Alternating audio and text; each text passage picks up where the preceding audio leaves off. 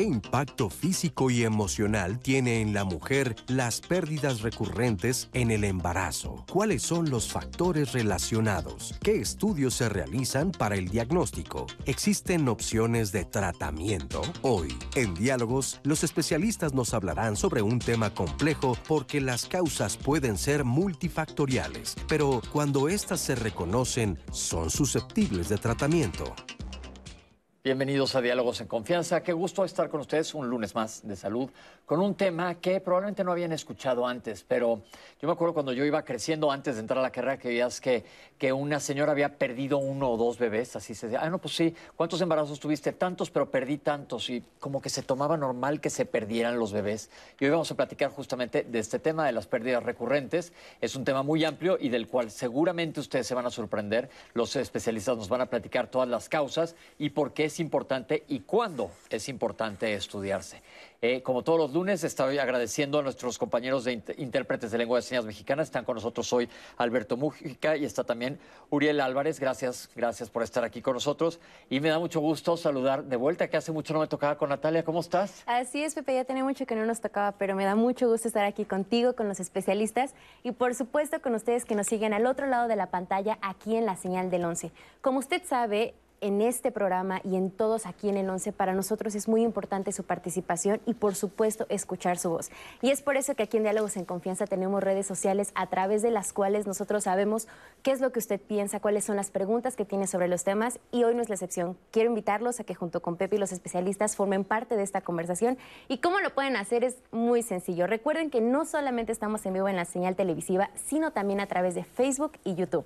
Ahí usted puede comentar en tiempo real las dudas que tenga acerca de este tema, sus testimonios si así usted lo quiere. Y yo lo voy a estar leyendo al aire con los especialistas. También nos pueden contactar a través de Twitter, de Instagram o de la línea telefónica, que es el 55 51 66 40 00. Recuerde que a lo largo del programa les vamos a compartir información de instituciones, referencias bibliográficas y también información adicional al tema del día. Y esto siempre queda guardado en las redes sociales y en especial en el blog de Diálogos en Confianza. Ahí usted puede encontrar el link al programa completo o si lo prefiere también puede encontrar las más de 2.000 emisiones en Spotify. Así que no hay pretexto, forme parte de esta conversación para que yo aquí con Pepe y los especialistas comparta lo que nos dicen en redes, Pepe. Gracias, Natalia. Lista para cachar preguntas. que porque nos escriben mucho. Los doctores en el último bloque del programa recuerden que les van a contestar sus preguntas. Ustedes échenos desde una vez. Eh, Natalia está lista para recibirla. Les presento a nuestros especialistas. En primer lugar, le doy la re-bienvenida. Nos siempre es un gusto tener con nosotros a la doctora Miriam Negrín. ¿Cómo está, doctora? Muchas gracias, muy bien, muchas gracias. La doctora es ginecobstetra, miembro del Comité de Educación y Participación Comunitaria para México y el Caribe. Le damos la bienvenida a la doctora Heidi Ortiz Reyes. Hola, ¿cómo gracias, gracias por estar aquí. Ginecobstetra, posgrado en reproducción asistida, cirugía de mínima invasión ginecológica. Y gracias también al doctor Héctor Salvador Godoy Morales. Bienvenido, doctor. Gracias, buenos días. El doctor es ginecobstetra y biólogo de la reproducción humana, jefe de la unidad de medicina reproductiva del Hospital Ángeles del Predregal y profesor titular del curso de posgrado de biología de la reproducción humana de la UNAM. Antes de que los especialistas se adentren en el tema, tenemos una cápsula introductoria. Pero fíjense bien, recuerden que los lunes bueno, todos los días en diálogos, nos gusta a todos los que estamos aquí sentados también aprender al igual que ustedes. Y aquí la terminología en salud siempre es importante. Entonces vamos a hablar de abortos recurrentes. ¿Qué entiendes tú como aborto? Escríbanle a Natalia a ver qué, qué opinas, qué es un aborto. Vamos a ver esta cápsula y ahorita regresamos para hablar de terminología. Vamos a verla. La pérdida recurrente del embarazo o pérdida gestacional recurrente se llama cuando una mujer tiene más de dos pérdidas a lo largo de su vida. Estas pérdidas pueden ser consecutivas o pueden estar alternando con embarazos que se logren. Es importante señalar que la pérdida gestacional recurrente involucra incluso aquellos abortos que ocurren en las primeras semanas, cuando es un embrión muy chiquito y que a veces no fue posible que creciera ese corazoncito y escucharlo latir. El límite que tenemos de semanas para decir que es una pérdida gestacional recurrente es entre la semana hasta la semana 20-22, que más o menos es cuando los bebés están acercando a la viabilidad. ¿A qué me refiero? Es cuando tenemos un bebé que puede sobrevivir fuera del útero. ¿Cuál es la incidencia con la que ocurre esta enfermedad? Más o menos 1 a 3% de las mujeres que busquen embarazos pueden tener esta, esta enfermedad. Las causas de la pérdida gestacional recurrente son múltiples y involucran a la pareja, tanto al hombre como a la mujer.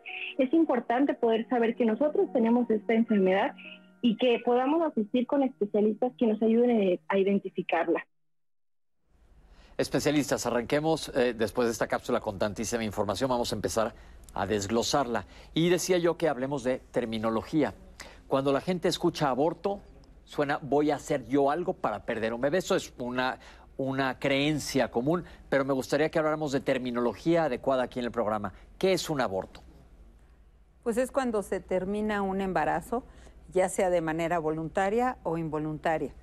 En realidad, eh, en este caso vamos a hablar de la involuntaria, pero hay la determinación voluntaria del embarazo. Entonces, es normal y debemos de utilizar esta palabra cuando alguien pierde bebés, que como decía yo, siempre decían las mamás en mi época, es que tal perdió tal otro bebé, se dice tuvo un aborto espontáneo. Ok, entonces la terminología adecuada es aborto espontáneo. ¿Se puede considerar una enfermedad o es, ahorita vamos a meternos a las causas, o son una gran cantidad de causas que te pueden llevar a esto? ¿O se puede considerar, ¿cómo plantearlo, dentro de lo normal? Bueno, el ser humano no es una especie fértil comparada con otras especies. Eh, tenemos un porcentaje que va del 4 al 16% de los embarazos que desafortunadamente van a, acabar en aborto. Eso es en forma natural. En forma natural, o sea, entonces podemos decir que hasta un 16% más o menos es relativamente común. Sí, y la principal causa puede ser alteraciones de tipo cromosómico, es lo más común, más del 80%. Pero hay muchas otras enfermedades que pueden incurrir en este, en este desafortunado evento. Ok, ¿tenemos estadísticas en nuestro país? Más sí. sí, sí, sí, tenemos estadísticas y sabemos que depende también de la edad. O sea, la edad de la mujer es muy importante porque entre más joven, es decir, 20 a 30 años es esta la estadística, 15%, pero si vamos a mujeres arriba de los 35 años, el porcentaje va incrementándose al 20%, hasta el 30%, eh, según la estadística mexicana. Y después de los 40 años puede ser el 40%, después de los 45 años hasta el 80. Ok, 80%. Entonces, mientras más grande la mujer es más factible, porque esto también es importante que lo sepan, porque hoy no vamos a hablar de reproducción asistida, pero que me parece súper válido y genial que las mujeres quieran completar sus carreras, seguir adelante, me parece aplausos, la verdad. Y dicen, aguanto a embarazarme o me quiero casar más tarde. Antes era... Eh, chiquititas se casaban y ahora me parece ideal que quieran cumplir otras metas. Me parece perfecto, que también la que se quiera casar chiquitita es perfectamente válido. Pero entonces esto es importante que lo sepan todas las parejas. Claro, a mí me parece que, que es la clave porque tienen que ser objetivas en cuanto a sus proyectos. Yo a veces les digo, los proyectos económicos pueden esperar, pero la biología es la biología y tu cuerpo va a tener un tiempo para tener eh, bebés porque los óvulos se van envejeciendo. Y esta estadística de la que yo hablo, que es la estadística eh, que se maneja en general, podemos decir que es la clave para que tomen sus decisiones. ¿Qué edad podemos decir que es lo ideal de embarazarse? ¿Entre qué años y qué años? 25 y 35 entre 25 y 35 años, mujeres y hombres, porque esto es de parejas, o también se vale que mujeres solas quieran tener sus bebés. Eh, aquí se vale todo, estamos de acuerdo con eso. Ahora les pregunto, doctores, eh, arranqué bien el programa diciendo que en el pasado se decía, ah, pues sí, perdió dos, tres bebés. ¿Cuándo se empezó a poner atención al tema o a decir, a lo mejor algo está pasando? Pues era muy común que, que alguien cuando se embarazaba le dijeran, ojalá se te logre, ¿no? porque la mortalidad, por ejemplo, en el primer año de vida de los niños era muy alta por las condiciones de salud, de, asistencia médica que había, y esto evolucionando, ¿no? También había muchos pacientes que se embarazaban y, perdían eh, eh, el, embarazo a etapas tempranas. Pero ya con el avance de la medicina, la difusión y todo, esto ha cambiado. Nos hemos educado más, nos hemos preparado más, hacemos más medicina preventiva. Entonces, en teoría esto debería ir disminuyendo, ¿no? Afortunadamente ya hay mucha gente que puede recurrir a los servicios de salud y puede llevar un buen control durante su embarazo para tratar de disminuir los riesgos. Pero lo que decía la doctora es cierto, ¿no? Todas las mujeres son jóvenes, delgadas y bellas, pero el reloj biológico pasa su factura. Entonces, ahora difieren porque el príncipe azul no llegó porque eh, tienen otros proyectos de vida y difieren, pero deben estar conscientes de que están arriesgándose a aumentar las incidencias de alteraciones cromosómicas que pueden culminar en una, pérdida. Ah, van dos veces que se mencionan alteraciones cromosómicas. ¿Qué quiere decir esto para que el público nos entienda? Se junta el material genético del hombre y la mujer eh, el resultado debe ser un producto con 46 cromosomas. A veces no se da este resultado satisfactorio y puede haber 69 o 92 cromosomas. O puede haber muchas otras alteraciones en ese intercambio genético que se da en forma natural o en el laboratorio ahora y puede tener un, un embrión anormal. Y la naturaleza es sabia. Detecta algo, tiene un control de calidad perfecto, bueno, casi perfecto, y, este, y hay uno que otro colado, pero, pero por lo general se interrumpe. Por eso lo más común es eh, una pérdida relacionada a este tipo de alteración. Y agregando un poquito a lo que comenta el doctor, generalmente las pérdidas eh, en su mayor porcentaje se dan en el primer trimestre. En el primer trimestre, que es justo mm. por alteraciones cromosómicas o alguna cuestión ahí genética, es cuando mayor eh, se da esta pérdida. ¿no? Entonces me voy a meter un poco de terreno escabroso, pero como dice el doctor, yo siempre le digo a la gente, el mejor médico que existe es el que ya traes metido tú en ti mismo. Entonces, si estamos juntando un hombre y una mujer y van a dar un producto, un bebé, se mezclan sus materiales, sus discos duros, digamos, en una computadora. Si el disco duro trae algo mal, la computadora lo va a echar para afuera. Que eso puede ser dentro de todo una bendición, a fin de cuentas, porque la naturaleza está siendo muy clara. Viene un bebé con un defecto cromosómico, en la gran mayoría de los casos se va a deshacer del bebé el cuerpo de la madre. Y esto es algo bueno, veámoslo así. Sí. Eso es importante que lo aclaremos. Ese tipo de pérdidas, pues no es algo triste, porque al final, digo, sí es triste la ilusión de que, que iba a tener un bebé, pero todo el mundo quiere tener un bebé sano no un bebé con problemas graves, como, como decía el doctor Godoy, de repente se nos cuelan algunos que tienen algún pequeño problema, pero que es compatible con la vida. Los que, los que se van son los que son incompatibles con la vida. Y no es culpa de nadie, ni es que, que no haya hecho o haya este, dejado de hacer eh, alguna situación. Puede ser de manera natural, la computadora del cuerpo decide... No. Va para afuera. Ok. Eh, Nat, me tenías un par de preguntas ya por ahí. Así es, Pepe, ya nos llegaron tres preguntas. Alín Gómez nos dice, si pudieran hablar, por favor, de la matriz infantil, ¿qué, ¿a qué se refieren con este término? Y a mí me dijeron que esa puede ser la causa por la que no se logren los bebés. También nos pregunta a través de Facebook Mari Carmen Rose, ¿cuáles son los síntomas para considerar una tentativa de aborto? Y también nos preguntan, ¿Es cierto que el que se logre un embarazo solo depende de la mujer o también puede influir el hombre? Perfecto, gracias por sus preguntas. Recuerden que si no salen a lo largo de la conversación, se van a contestar hacia el final del programa. Pero tenemos un testimonio, es muy importante escuchar a gente que ha pasado por esto. Vamos a ver qué nos dicen. Quedé embarazada y no es como que el mejor momento, no terminó todavía la carrera, pero más o menos a las 11 semanas eh, en la madrugada yo empiezo a sentir un dolor muy, muy fuerte. Voy al baño. Es como si fuera un sangrado menstrual, pero muy, muy fuerte. Solo veo pues mucha sangre en el excusado. Estoy sudando, estoy temblando. Me siento confundida, con mucho dolor, no sé qué hacer. Tres meses después hay un segundo embarazo y me mandan de urgencia casi aproximadamente igual a las 11 semanas, el del ultrasonido con el ginecólogo. Voy con el ginecólogo y me dice que, bueno, el ultrasonido dice que pues el bebé ya está muerto y que hay que hacer un legrado. El, ginecólogo que me ha visto desde que yo nací me dijo que, qué sentía al estar tirando mis hijos a la basura. Me siento triste, eh, desolada, no sé con quién poder acercarme.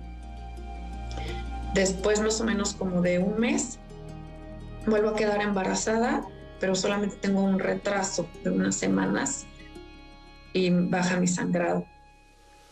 Pues voy a muchas terapias porque sentía que la vida me iba a castigar, que ya no iba a poder tener hijos de cuando yo los quisiera. Mis padres cuando se enteran, pues se sienten avergonzados y mi papá me dice que pues ya ningún hombre me va a querer así. Me siento que no hay para dónde hacerme, pero pues continúo con mi vida tratando de hacer eso como a un lado, pero siempre como que estaba presente. Ahora ya tengo 41 años, ahora pues estoy casada. Mi esposo sabe que a lo mejor puedo tener hijos o a lo mejor no. Y pues me ha servido mucho poder trabajar diferentes terapias, el poder sanar esta situación donde yo no me sienta culpable y no supe por qué. por qué me sucedió esto. Lo sentimos muchísimo y yo creo que aquí lo importante es retomar lo que dijo la doctora, no es tu culpa. Eh, es lógico que se sientan tristes las mujeres y muchas veces responsables, pero podríamos hablar de, no se puede culpar a nadie. ¿Qué pasa, por ejemplo, en este caso? Bueno, en este caso no, vamos a saber porque ya pasó hace mucho tiempo, se tiene que estudiar ella, pero desgraciadamente está retomando las cosas después de los 40 años. Entonces, probablemente sus posibilidades espontáneas, no, no quiero decir posibilidades reales, porque para eso existe la biología de la reproducción, pero, pero de alguna manera espontáneas probablemente van a ser un poquito menores, pero es probable que sí, nada más que yo sugeriría que primero se estudie. Ahorita, y ahorita vamos a hablar de cómo estudiar cuando a alguien le ha pasado esto, como en tu caso, te agradecemos muchísimo tu testimonio, pero quiero hablar de esta parte emocional un poco. ¿Cómo ¿Cómo apoyar a las mujeres, a la pareja? ¿Cómo ven ustedes normalmente que son los que se enfrentan a este tipo de situaciones? Es una parte muy compleja y la verdad es que sí tiene que haber apoyo eh, tanto de la pareja como de ella, en ella misma, tratar de buscar una, una ayuda eh, profesional, sobre todo en el aspecto psicológico. Siempre tratamos, incluso si empezamos a notar algunos datos de depresión o que, o que ella incluso esté manifestando ansiedad o la pareja incluso también, eh, se trata de enviar con con el experto, ¿no? Que sería el psicólogo, el psiquiatra. Eh, siempre es importante, si ya hubo una, dos, tres pérdidas, ninguna pérdida es, buena, ninguna pérdida que no era esperado eh, lo van a tomar bien, pero eh, siempre puede haber manera de apoyarles con un psicólogo, un psiquiatra, dependiendo del, del, caso. Entonces, siempre es importante primero que sepas que no es tu culpa, ni de tu pareja, porque vamos a ver que los hombres también tienen que ver en esto, y que si te estás sintiendo muy mal por esto, se busque ayuda de con un profesional de la salud mental. Esto es importantísimo. Ahora, doctores, eh, ¿abortos hasta qué semana de embarazo se considera y qué pasa cuando se muere un bebé más adelante dentro de la matriz? Eh, ¿Hay diferente terminología o pasa algo diferente? Sí, el aborto es hasta la semana 20 y después se dice muerte fetal o se les conoce como óbitos, ¿no? Eh, ¿Óbitos o muerte fetal? muerte fetal después de las 20 semanas. Es muy triste este, la pérdida. Finalmente, eh, el embarazo es una bendición, eh, es la ilusión de el individuo, la pareja, porque ahora ya ha cambiado mucho, ahora ya no son forzosamente parejas, pero cuando una pareja o una, una mujer está viviendo un embarazo, quiere llegar a buen término. Entonces, ese sentimiento de culpa que ahorita, desafortunadamente, el testimonio ahorita impacta, ¿no? El que el médico no haya sido eh, eh, empático.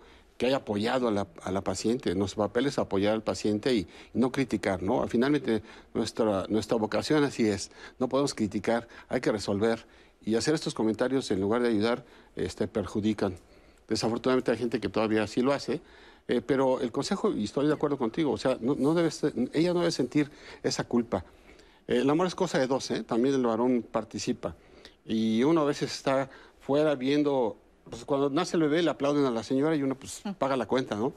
Este, pues dice, ah, pues nunca nos felicitan porque participamos, ¿no? Pero cuando está la pérdida también somos eh, observadores externos porque quien está dentro del, del, torbellino es, es la mujer. Y qué bueno, es la estrella.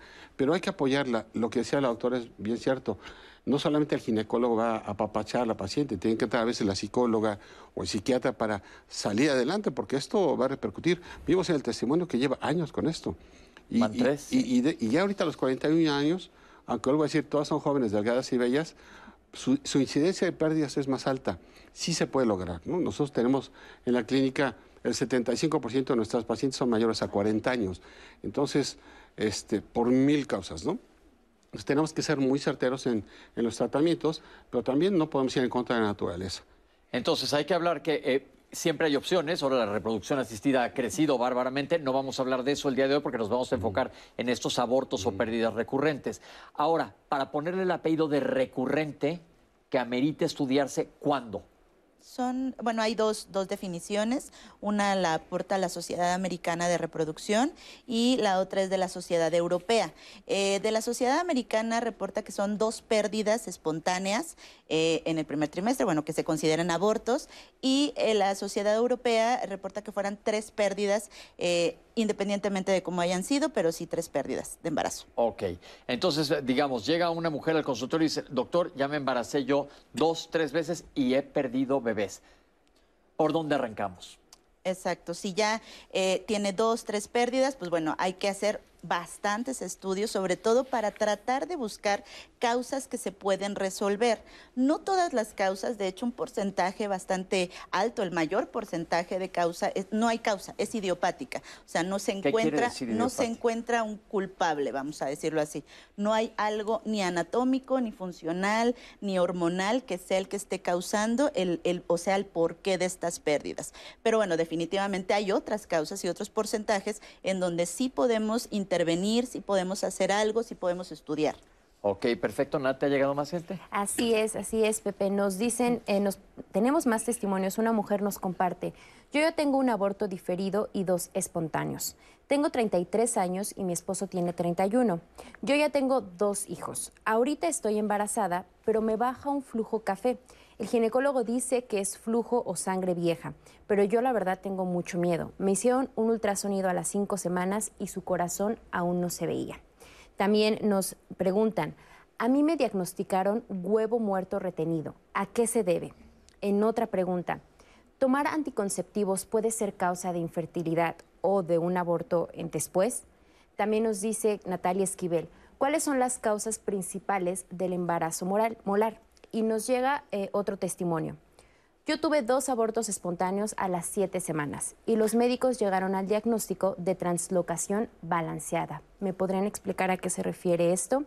Y nos llega un testimonio más. Una chica nos dice, a los 21 años me practiqué un aborto porque no estaba lista para ser mamá. Fue antes de las 12 semanas y lo realicé en una clínica con pastillas. Actualmente tengo 26 años y ya me gustaría ser mamá este aborto que tuve previamente puede influir en que ahora tenga un aborto de manera natural. ¿Hay forma de saber si tengo riesgo? Es lo que hasta ahorita Pepe nos ha llegado. Perfecto, preguntas muy interesantes, les agradecemos y poco a poco vamos a, van a ir saliendo con el tema. Entonces, normalmente, eh, doctores, hablemos de sintomatología. ¿Cómo se da cuenta una mujer que está teniendo un aborto? Sí, básicamente empiezan con sangrado. Ahorita una de las eh, gente que preguntó decía que tiene un machadito café, a veces como chocolatoso, a veces puede ser un sangrado franco, pero básicamente la amenaza de aborto es cólico y sangrado, antes de la semana 20. Y de ahí puede haber ya toda la pérdida, ¿no? Este, muchas preguntas interesantes, no sé si... Las vamos, a, las vamos a guardar. Recuerden que las preguntas se sacan al final del programa, si no salen a lo largo de la plática. Eh, es bien importante saber también que cuando ya tienen dos pérdidas, este hay veces que la historia clínica nos da muchos, muchos datos. Una cosa que es importante también saber es que puede haber causas infecciosas, no lo hemos mencionado, problemas de tipo inmunológico, que son anticuerpos que de alguna manera interrumpen la circulación de la mamá al bebé y eso también puede ser una causa de abortos recurrentes, una diabetes descompensada, hipotiroidismo que hay mucho en México o problemas de tiroides que eso también ocasiona abortos, y cambios hormonales, por ejemplo, prolactina alta. Entonces, siempre eh, desde la historia clínica hacemos estudios básicos y de ahí, desde ahí podemos ir atacando Ahorita las vamos a desglosar más adelante todas estas posibilidades de causas, pero entonces la mujer que sepa, sangrado con dolor es un probable aborto, muchas veces hay amenazas que las ponen en reposo, pero ¿cuándo debe de ir una mujer con su ginecólogo? Un dato de alarma es tener sangrado, siempre. Sí. Ok. El dolor no necesariamente, porque puede haber algo de molestia cuando empieza el embarazo y, no implica nada. Pero si este se acompaña de sangrado, entonces sí tienen que acudir a revisión. ¿Es necesario siempre hacer un legrado cuando hay un aborto espontáneo? No. No. No necesariamente, o sea, hay, hay algo que se conoce como aborto completo, o sea, que hubo la expulsión completa de todo, ¿no? Del feto, el saco gestacional, todo, y, y bueno, eso solamente se puede valorar con un ultrasonido y, y, bueno, y darle seguimiento a la paciente, deja de sangrar, que es una de las, de las partes más importantes de cómo lo detectamos. No es lo común, de hecho es más común que sea abortos incompletos, eh, pero bueno, no todos necesitan legrado, hay unos que se pueden manejar con medicamentos, un tratar de ser lo menos invasivo porque, bueno, estamos tomando en cuenta que probablemente quiere volverlo a intentar. Entonces hay que tratar eh, de ser lo menos invasivo. Ok, entonces esto es bien importante que lo sepan. Si tienes estos síntomas, acércate con tu ginecólogo. Como acabo de aclarar, bueno, acaban de aclarar los especialistas, no se requiere siempre un legrado, porque esa es otra, que dicen, tuvo un aborto y además le van a hacer un legrado. Esto se determinará en el momento que tú vayas a la consulta, ya nos dijo la doctora, a lo mejor de un, con un ultrasonido, dependiendo de las características clínicas. Acuérdense lo que decimos siempre aquí en Diálogos cada paciente es diferente, no somos recetas de cocina. Entonces tiene que analizar tu historia clínica y tu caso particular para ver qué es lo que está pasando. Pero vamos a ir un corte ahorita y cuando regresemos vamos a ver, bueno, ya me pasó, me ha pasado más de una vez, le estoy hablando como una pareja, ya nos pasó. ¿Y ahora qué? ¿Cómo me estudio? Ya dijo el doctor varias causas, vamos a meternos a platicar de diferentes causas y de diferentes estudios que nos pueden llevar a tener este tipo de problemas. Y esto es bien importante porque muchas veces cuando se diagnostica una causa se puede resolver el problema y pues se acabó el problema, que es lo que es bien importante que ustedes conozcan. Entonces vamos a ir a un, corte. Nat está lista para seguir recibiendo todos los mensajes que nos quieran mandar. Los doctores van a estar listos para contestar todas las preguntas que se nos queden aquí. Pero vamos a un corte, estamos totalmente en vivo aquí en Diálogos en Confianza no se vayan, regresamos de este brevísimo corte.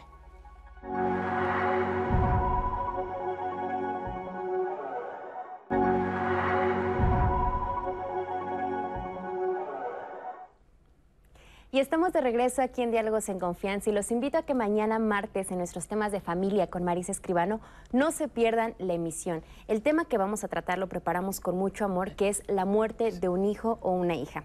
Como ustedes saben, existe esta creencia a nivel social de que por lo regular son los papás o las mamás los que deben morir antes que los hijos. Sin embargo, nuestra naturaleza humana no es una ley que sea inquebrantable. En muchas ocasiones sucede que los hijos fallecen antes que los papás. Y para estos es una situación sumamente complicada de superar porque ellos se quedan en esta vida y de repente pierden el sentido de vida, ya no sienten motivación y en muchas ocasiones al ser la cabeza de la familia deben encontrar fuerzas, uno no sabe de dónde para salir adelante porque probablemente hay otros hijos que tengan todavía en vida. Pero si ustedes han vivido esa situación o en su familia ha pasado, el programa de mañana es para ustedes, porque con los especialistas vamos a platicar de cómo encontrar esa fuerza, cómo recuperar ese sentido de vida ante una pérdida tan fuerte que probablemente es uno de los dolores más intensos que puede vivir un ser humano. Así que no se lo pierdan mañana con Marisa Escribano. Y continuando con nuestros temas de hoy, en nuestros temas de salud, pérdidas recurrentes del embarazo, vamos a ver esta cápsula en la que nos hablan de las expectativas que hay sobre el embarazo y qué pasa cuando ocurre un aborto espontáneo. Vamos a verlo. ¿Qué ocurre cuando nos enfrentamos a pérdidas gestacionales del embarazo? Sin duda, lo primero es que la pareja va a sentir muchísima tristeza y ansiedad al no poder lograr este embarazo. Es de suma importancia que podamos identificar estos sentimientos y que podamos compartirlos con un especialista que nos oriente a tratarlos. Los psicólogos son los primeros que deben eh, actuar en este papel en conjunto con la pareja para poder orientarnos y poder adaptarnos a estos cambios y que estamos teniendo. La psicología juega un papel sumamente importante en el estudio de la pérdida gestacional recurrente. Dentro de las otras causas que pueden ocasionar una pérdida gestacional recurrente, una de ellas es la alteración en los cromosomas. Muchos de los eh, bebés que no se están logrando es porque tienen algún error o alguna información errónea que permite, que impide que puedan crecer adecuadamente. Otro puede ser algunas alteraciones en el útero. A veces esos úteros necesitan alguna cirugía para poder lograr la implantación de estos bebés. También están las enfermedades inmunológicas como el síndrome antifosfolípido, en la cual nuestro cuerpo crea como células de defensa ante estos embarazos y los rechaza. Es importante poder acudir con un reumatólogo también que nos ayude a entender qué es lo que está pasando. Las trombofilias, sin duda, son una de las causas importantes, en las cuales estos trombos ocasionan que no se logra adecuadamente el embarazo. Dentro de todo este conjunto tenemos que considerar siempre a la pareja. Es muy importante saber que la pérdida gestacional recurrente puede ocurrir tanto por causas de mamá como de papá. Entonces es indispensable que papá se estudie, que sepamos que los dos son sanos y que podemos concebir a un bebé de la mejor forma. Lo mejor que puede pasar es que trabajemos en equipo, que los ginecólogos, reumatólogos, endocrinólogos y los psicólogos Trabajemos juntos con la pareja para darles el mejor beneficio, que estudiemos las causas, tanto físicas como emocionales, para poder brindar una respuesta y lograr el embarazo. Entonces, como ven, puede haber muchas causas. Ahorita nos van a explicar cómo se estudia, pero hay una situación que es muy común. Una pareja pierde un bebé y se quiere volver a embarazar el miedo. ¿Qué hay con esto? Dice, híjole, ya me pasó, no me volverá a pasar. Nuestra mente tristemente tiende a ser catastrófica. ¿Qué posibilidades hay? ¿Qué le podemos decir a parejas que han pasado por esto y a lo mejor se van a enfrentar a otro embarazo con miedo? Yo creo que tienen que empezar con calma y con tranquilidad. Si es solamente una pérdida, las posibilidades tampoco son tan altas. O sea, vuelven a entrar a la, a la rueda de la fortuna, porque no es como que ya pagué la cuota y ahora la próxima me toca. Me toca bien o me toca mal. Yo creo que, que tienen que empezar tranquilos porque una pérdida es algo que puede pasar de una manera espontánea, como ya lo platicamos, en un porcentaje de los casos, y la mayoría de las veces es porque algo eh, pues cromosómicamente no, no se dio bien. Con su bebé. Lo que decían de la, de la traslocación de alguna de esas preguntas, bueno, pues eso quiere decir que tal vez esa situación fue la que la hizo abortar. Era un niño que no venía en buenas condiciones, era pues algo que, que, no se podía evitar, que eso es algo importante. En ocasiones empiezan con alguna molestia y dicen, ¿qué hago? ¿Qué hago para evitar que aborte?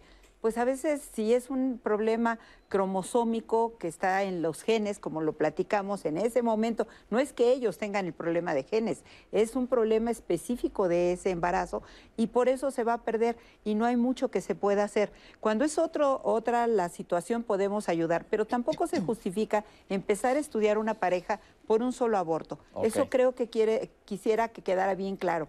Un solo aborto puede ser una posibilidad que está calculada porcentualmente. Pero ya tener repetición, dijimos que eran dos o tres abortos continuos. Entonces ahí sí ya merita que se estudien y ahorita nos van a explicar los especialistas cómo. Pero Nati ya tiene varias preguntas que vamos a anotar para que les contestemos en el último blog. Claro que sí, Pepe. Nos llega un testimonio, una mujer nos comparte. Yo siempre pensé que quería eh, embarazarme, que quería esperar para embarazarme, porque primero quería realizar mis metas personales. Ahora tengo 37 años y en el primer intento tuve un aborto espontáneo. Jamás había escuchado ese término. Tenía la idea de que un aborto era algo inducido. Tenía 10 semanas cuando me dijeron que no latía el corazón más.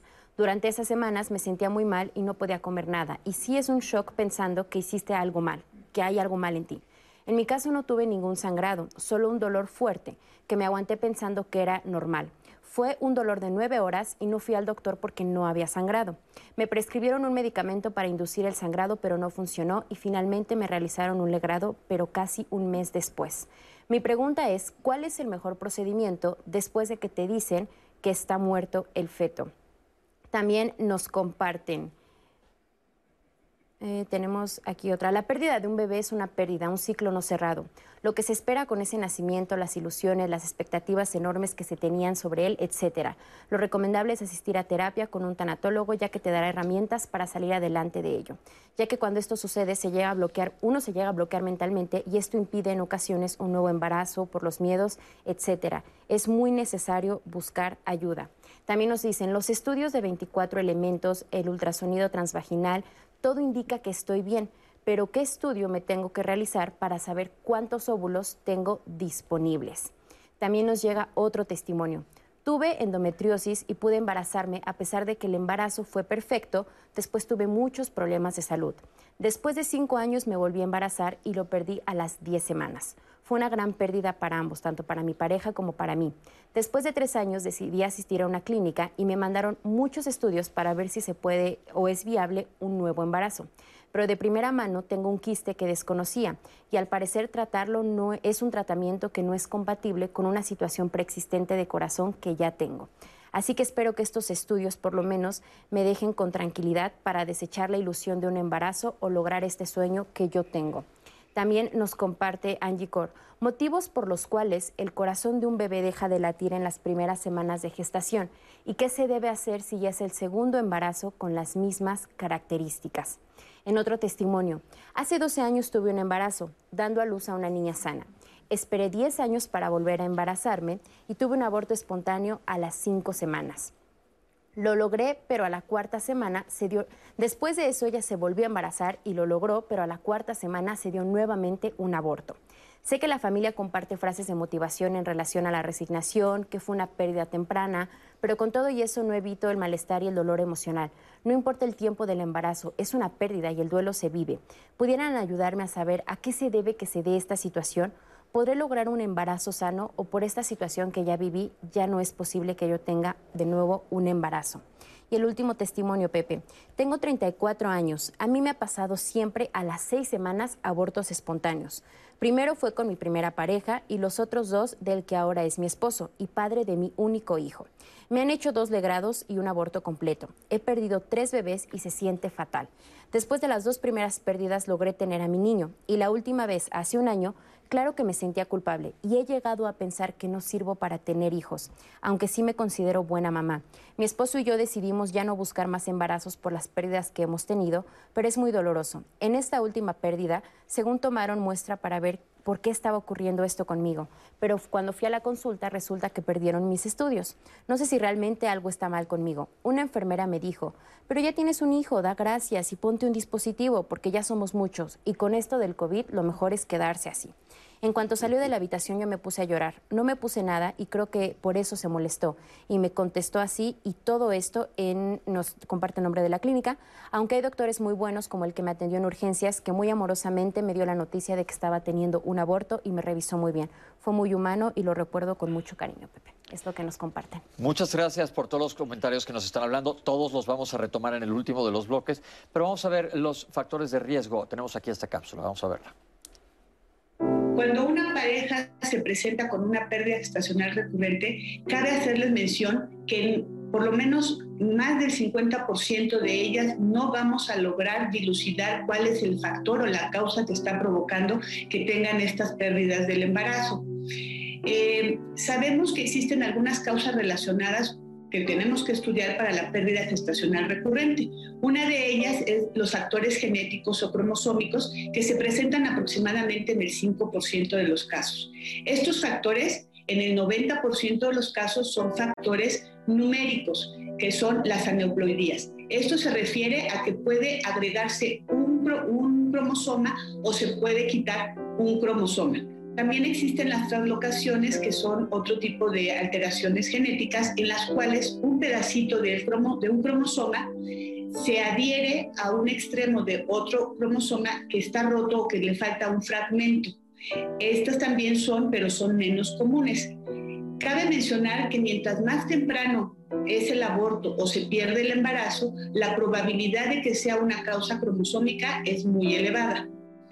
Dentro de otros factores que también tenemos que estudiar son los factores inmunológicos. Estos se presentan aproximadamente entre 15 y 20% de las parejas.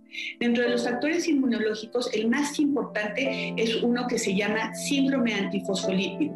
Este síndrome antifosfolípido lo que produce básicamente son problemas de trombosis, sobre todo a nivel placentario. Pueden llegar a tapar venas y arterias, sobre todo de la placenta, y entonces hay problemas para poder llevar los nutrientes de la mamá al embrión a través de esta placenta porque se producen estos microtrombos y tapan esta, esta posibilidad de pasar nutrientes y oxigenación al embrión y esto puede dar la pérdida del embarazo. También existen otras trombofilias inmunológicas que son genéticas o congénitas, de las cuales solamente les voy a mencionar las más frecuentes, que son la mutación del factor 5 de Leiden, la protombina, la, antitrombina 3 y la tetrahidrofolazo redutasa. Lo que estos hacen es hacer precisamente eh, procesos trombóticos que tapan arterias y venas y hacer estados de mayor coagulación, sobre todo a nivel placentario y esto conlleva, por lo tanto, a la pérdida del embarazo. Más adelante les voy a hablar de otras causas que también se asocian a la pérdida gestacional recurrente. Perfecto, gracias doctora. Eh, la doctora nos habló de términos complejos que son alteraciones cromosómicas genéticas, ya lo habían comentado aquí los médicos, que hacen que el cuerpo de la mamá deseche a este bebé porque no viene bien. Pero hablemos un poquito de estas causas inmunológicas. Decíamos en el corte que ahora está muy de moda la palabra trombo. ¿Qué pasa y por qué se involucra un reumatólogo? ¿Me podrían hablar un poquito de esto? Eh, pues a, lo que se refería, a lo que se refería la doctora Guayo es eh, principalmente al síndrome de anticuerpos antifosfolípidos, que sí tiene una relación con pérdida gestacional recurrente. Este síndrome se compone de cuestiones clínicas, que son principalmente pérdidas antes de las 10 semanas, o también, también involucra partos antes de tiempo, antes de las 34 semanas. Si nosotros vamos haciendo la historia clínica, como comentaba el doctor Godoy, acerca de los antecedentes de esta paciente. Probablemente ya tuvo dos o tres embarazos previos antes de empezar con las pérdidas, en donde eh, el embarazo, pues bueno, tuvo que terminar antes de las 37, 38 semanas. Y si esto tiene cierta relación con eh, algún problema en la placenta o algún problema de hipertensión, pues bueno, se tiene que también tomar como un factor de riesgo para síndrome de anticuerpos antifosfolípidos. Y también se tiene que pedir una batería de estudios en sangre que nos hablan de unos anticuerpos muy específicos que también están afectando, eh, digamos, el paso, como decía también el doctor Godoy, de la placenta, la sangre, digamos, de la placenta hacia, eh, hacia el feto y estos anticuerpos, pues bueno, se solicitan también en la consulta, son especiales, serían términos bastante complicados ahorita mencionarlos, pero más o menos así se hace el diagnóstico de síndrome de anticuerpos antifosfolípidos. Entonces, se hace una historia clínica y dependiendo de lo que les arroje ustedes la historia clínica, ustedes sabrán por dónde irse. ¿Qué en, en estudios generales se podría ver alguna causa? Yo creo que en estudios generales podemos ver problemas de tiroides, problemas de prolactina, este, ¿Qué es prolactina, doctor? Eh, la prolactina es una hormona que se produce en el cerebro, en la hipófisis. En la mujer produce leche, es la que favorece la lactancia. En el varón, cuando se eleva esta hormona, produce impotencia, por ejemplo. Pero los dos se asocian a infertilidad y abortos. Entonces, también a veces va muy de la mano el que haya problemas de hipotiroidismo con prolactina alta. Y las dos causas pueden contribuir al mismo, al mismo problema o a infertilidad, ¿no? Entonces, eso es lo básico. Este, ir a estudios más específicos, como los del perfil inmunológico, Em, ya requiere estudios especiales, no todos los laboratorios los hacen, y no solamente quedarnos con el síndrome de antifosfolípidos, es el más común y más conocido, pero nosotros hemos investigado ya hace más de 10 años muchos otros factores que se involucran. En, general, las poblaciones tienen anticuerpos positivos, dependiendo del país que se estudie, ¿no? O sea, si pedimos hacia la población general, pueden salirnos positivos, pero esa no puede ser la causa de que todas las mujeres, mujeres aborten. Pero si nosotros tenemos la historia clínica de una paciente que ya tiene dos pérdidas, o fallos repetidos de fertilización in vitro y estos anticuerpos positivos, se justifica dar tratamiento con corticoides a bajas dosis, anticoagulantes, que ahorita están muy demandados, y aspirina. Y eso mejora el pronóstico y disminuye la tasa de aborto. Ojo, esto tiene que ser cuando se te diagnostique eso, porque no es igual para todo mundo. Me voy a brincar un, un momento a otro punto. ¿Puede ser el hombre la causa? Claro y en qué, en qué ocasiones o cómo se sabe y cómo se estudia. Un poco también lo que acaban de comentar, la elevación de la prolactina le va a dar impotencia y un hombre después de los 40 años, aunque lo veamos muy joven, empieza a, tener algunos trastornos a veces, eh, sobre todo si es un hombre fumador, en los espermatozoides. La calidad de los espermatozoides ya no es tan buena y puede empezar a tener algunos defectos en los espermatozoides y reducir la posibilidad de, fertilidad. Entonces, el hombre tiene un porcentaje importante de digamos, de responsabilidad en la, en la fertilidad. En ocasiones tienen unas venas en los testículos que calienta los espermatozoides. Yo les digo, es como si lo pusieran a hervir y entonces pues se mueren algunos. Y a la hora de que, eh, de que tienen eh, pues la eyaculación, algunos ya están muertos o no se mueven, otros que por su labor eh, en su trabajo, a lo mejor trabajan en una tortillería, están bajo estímulo de mucho calor y esto va a afectar también la producción espermática. Es decir, sí, sí tiene que ver el hombre. Desde luego que la mujer tiene mucho porcentaje de, de, pues, de posibilidades de que ella sea la que tiene los problemas, pero el hombre también. Ok, entonces como eh, aclaramos, esto siempre es cosa de dos, es importante también que se estudie al hombre. Vamos a ver esta cápsula con más factores relacionados para que los doctores nos expliquen. Continuando con las causas que se relacionan a la pérdida gestacional recurrente, cabe mencionar los factores endocrinológicos. Estos eh, tienen una participación aproximadamente del 15%.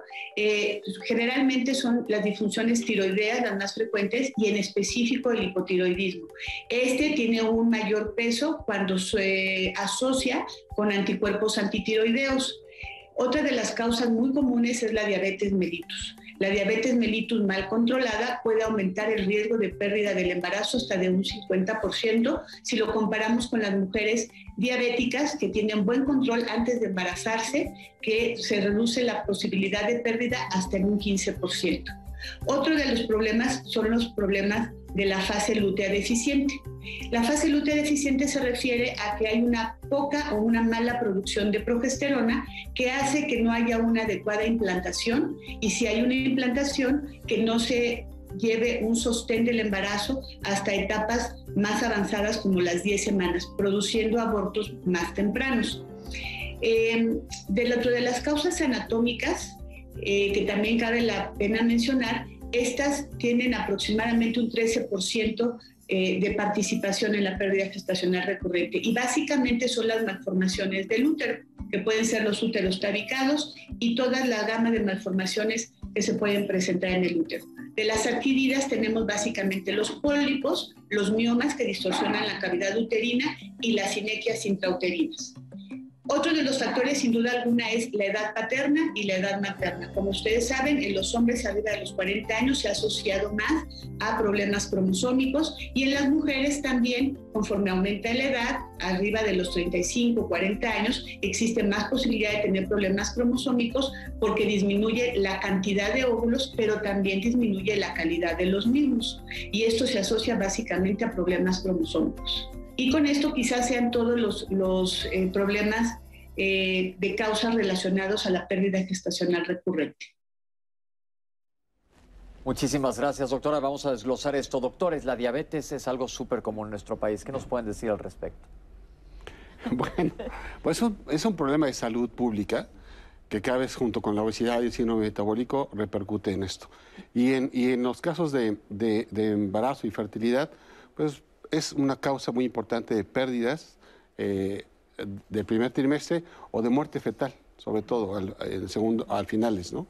Eh, la descompensación es importante, por eso es importante que vayan al control prenatal para que estén con sus glucosas bien, que si requieren insulina no pasa nada, hay que ponerles insulina, a veces hay que internar a las pacientes para estabilizarlas, pero se puede resolver. Estamos en el siglo XXI y es bien fácil hacerlo. La recomendación entonces a cualquier mujer que vive con diabetes y se quiere embarazar, estén tu diabetes con las riendas bien cortitas, bien controladas, como siempre insistimos aquí en el programa, y su probabilidad de este tipo de problemas va a ser muy baja. Sí, si el endocrinólogo nos apoya o el médico internista al manejo, podemos llegar a buen, a buen término, ¿no? El embarazo. Perfecto. Ahora, la siguiente pregunta, retomando lo que nos comentó la doctora en la cápsula, causas hormonales. No nos metamos tanto a, terminología porque las hormonas confunden, y ahí va un chiste en el comentario, pero este, ¿qué nos pueden decir sobre las hormonas? Ya hablamos de la prolactina, acuérdense ya, una vez hicimos un programa aquí de la hipófisis, que es la glándula que tenemos aquí en el cerebro, la glándula pituitaria, en donde se produce prolactina. Ya hablamos, el doctor ya nos comentó.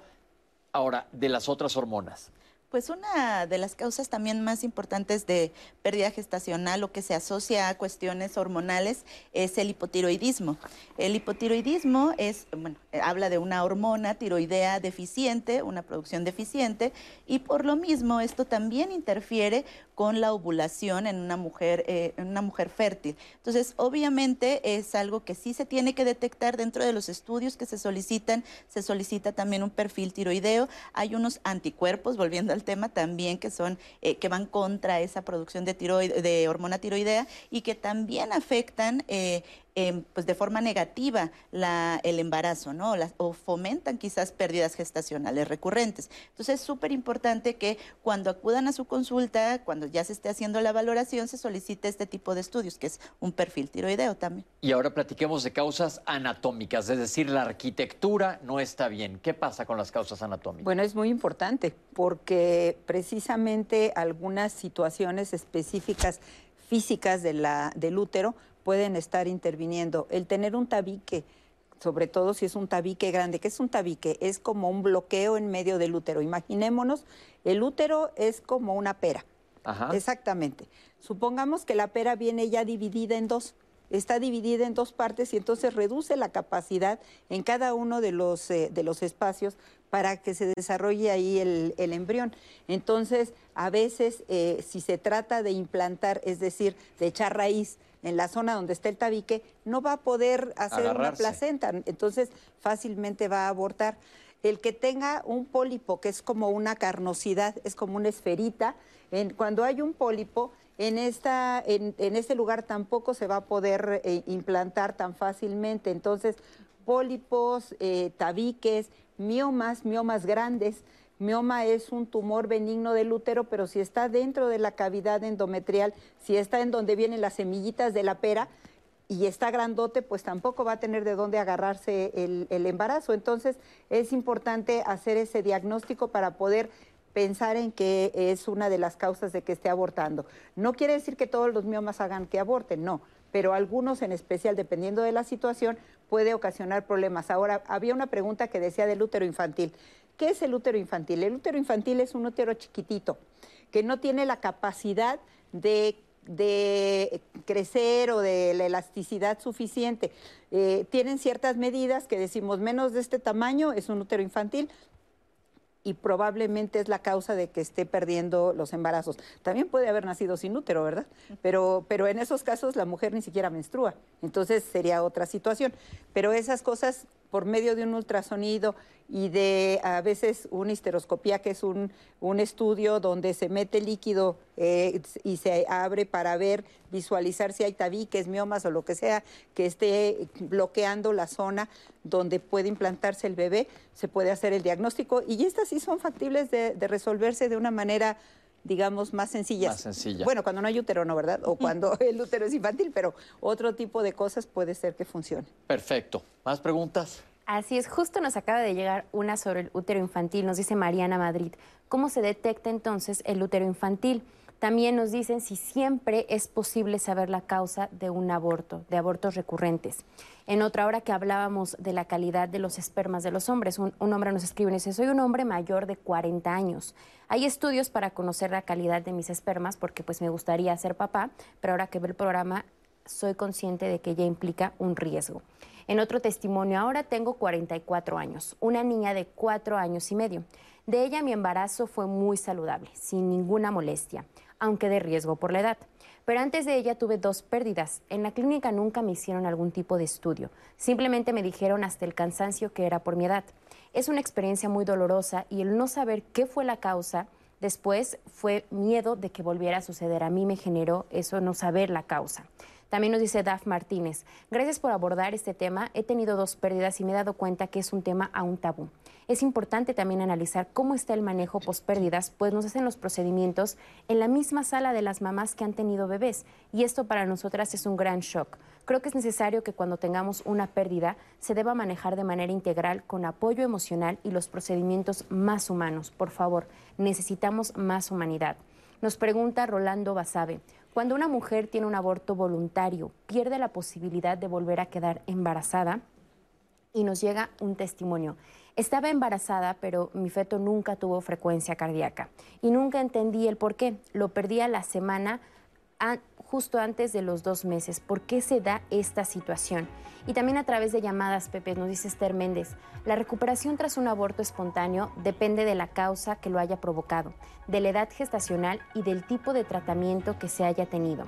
Iris Muñoz, es habitual que la mujer después de un aborto precoz continúe con sangrado menor durante aproximadamente dos o tres semanas y sentir molestias abdominales que ceden con analgésicos vía oral?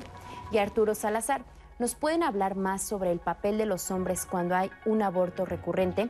Yo los invito a que también participen a través de la línea telefónica. Recuerden que estamos a través del 55 51 66 4000.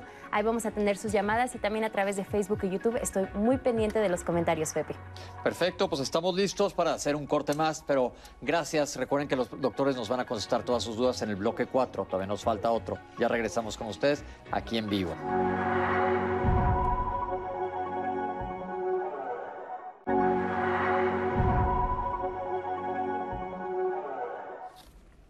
Y estamos de regreso aquí en Diálogos en Confianza y los invito a que el próximo lunes nos acompañen en los temas de salud porque vamos a tener un tema bien interesante.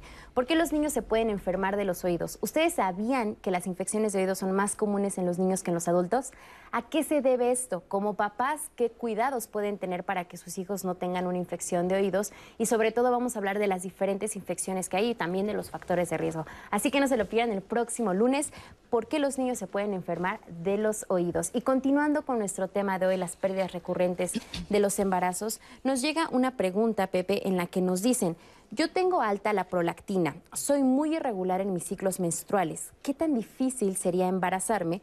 Y si me embarazo, ¿qué tanto riesgo puedo tener de un aborto espontáneo?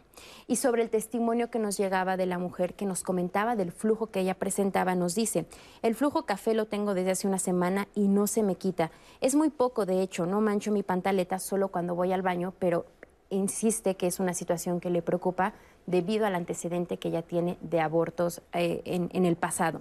Y bueno, a lo largo del programa hemos mencionado que la parte emocional es sumamente importante, Pepe. Y por supuesto que cuando existe una pareja en la que hay un aborto espontáneo, los hombres juegan un papel muy importante. Y vamos a ver el testimonio de un varón que nos cuenta cómo fue su experiencia ante la pérdida en la pareja.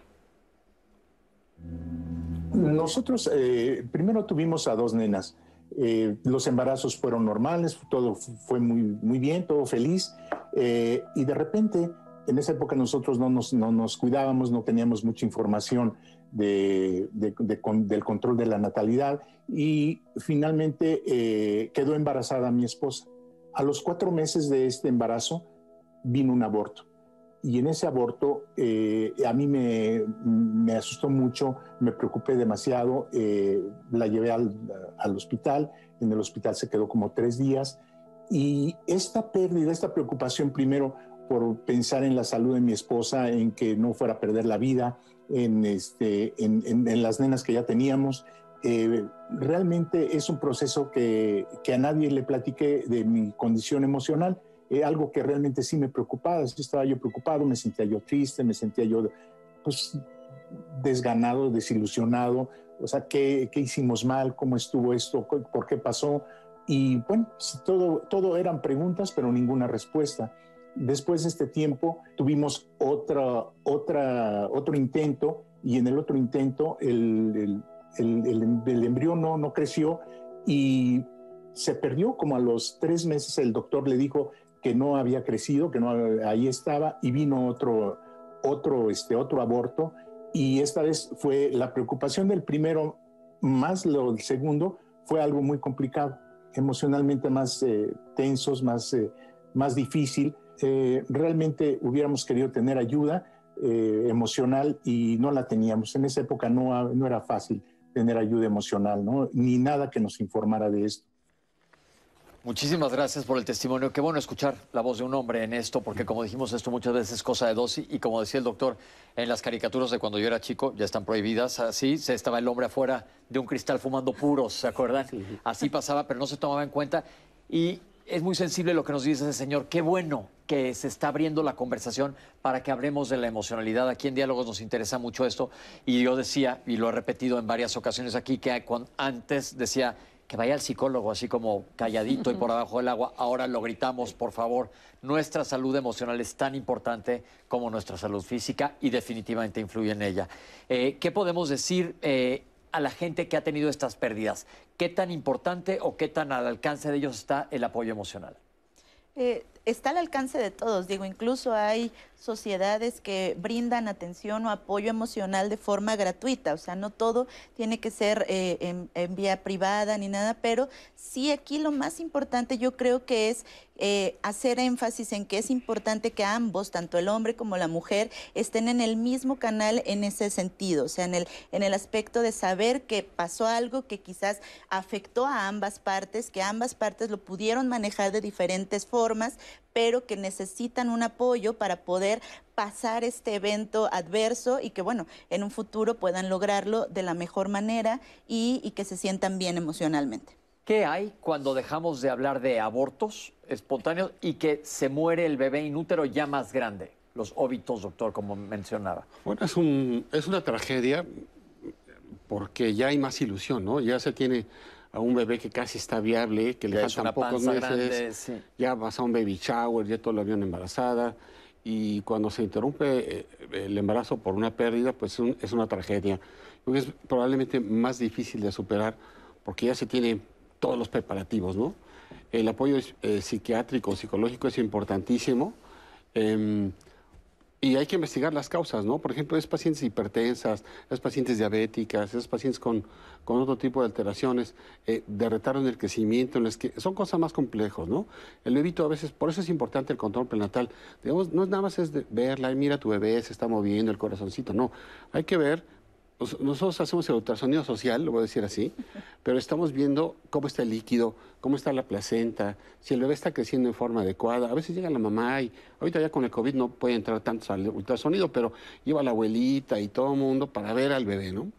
Pero mientras ellos en lo social están viendo el bebito, nosotros lo que hacemos es ver que esté desarrollando de forma adecuada y desde ahí podemos detectar que el bebé no está creciendo bien o que tenemos que apoyarnos en un ultrasonografista con más especialidad para ver que el flujo de sanguíneo esté adecuado y detectar a tiempo e interrumpir el embarazo. A veces no tenemos por qué llegar a los 40, no es un maratón.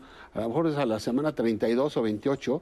Si alguna alarma se prendió, ya vamos a interrumpir el embarazo. Pero aquí a lo que se refiere el doctor cuando dice interrumpir el embarazo es sacar al niño antes que el niño viva.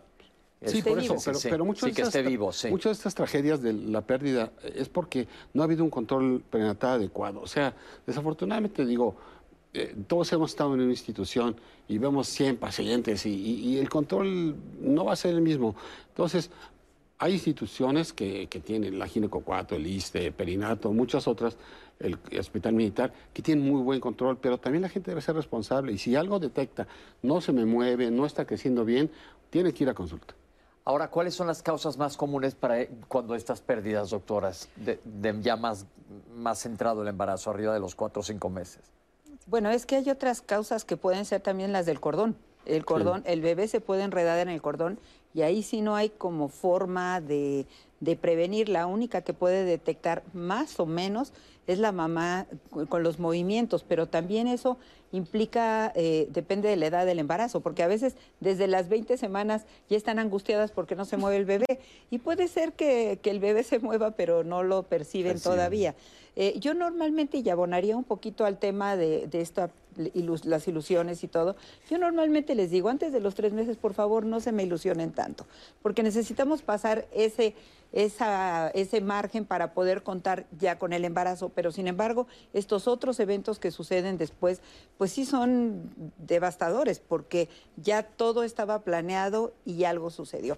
Yo creo que el cordón es uno de los primeros este, culpables. Sin embargo, hay otras causas, como, como comentaba, cosas de la placenta, el vigilar el crecimiento del bebé, vigilar que la circulación esté siendo adecuada.